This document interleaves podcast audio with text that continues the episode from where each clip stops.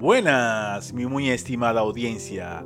Soy Irving Mercedes y esta es otra entrega de Reflexión para Vida. Hoy estaremos aplicando la palabra de Dios, nuestro manual de instrucciones, la Biblia, tal y como lo prometimos en la entrega anterior. Recuerden que para imitar a Jesucristo debemos orar, conocer y accionar conforme a la palabra de Dios. Uno de los consejos y ejemplos que nos dio Jesús está en el Evangelio de Mateo capítulo 7 versículos del 1 al 4 de la nueva versión internacional.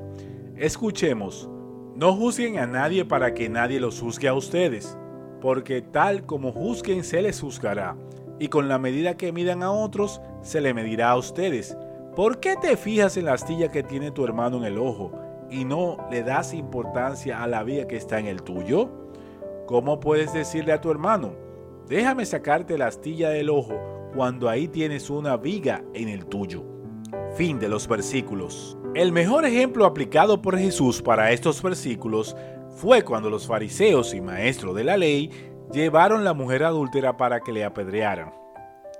Y le dijeron que la mujer fue encontrada en el acto. Sin embargo, Jesús le respondió, el que esté libre de pecado, que tire la primera piedra.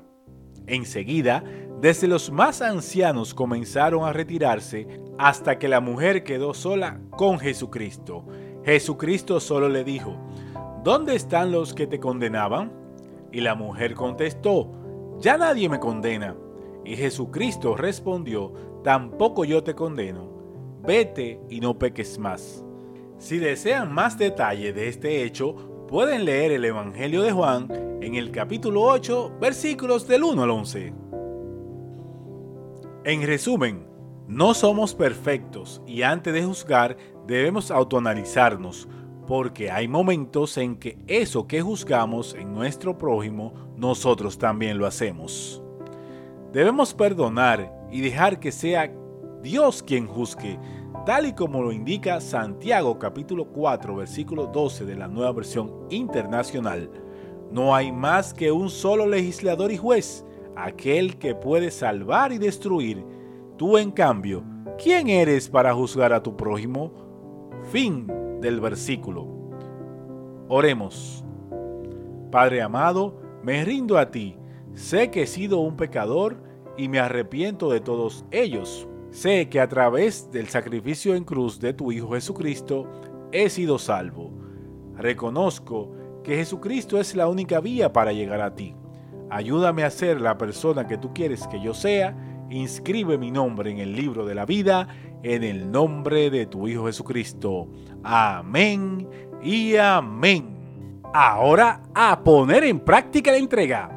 Te recomiendo que si no asistes a una iglesia te integres a una en la cual Jesucristo sea su centro. Muy bien lo dijo Jesucristo en Mateo capítulo 18 versículo 20 de la nueva versión internacional. Porque donde dos o tres se reúnen en mi nombre, allí estoy yo en medio de ellos. Encuéntranos como hashtag Reflexión para Vida en las diferentes plataformas de podcast, en nuestro canal de YouTube, Twitter y en Telegram. Si no estás inscrito, ¿qué esperas? Inscríbete y activa la campanita para que te lleguen las notificaciones de las nuevas entregas.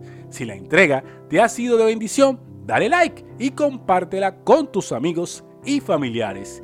Dios les bendiga por siempre.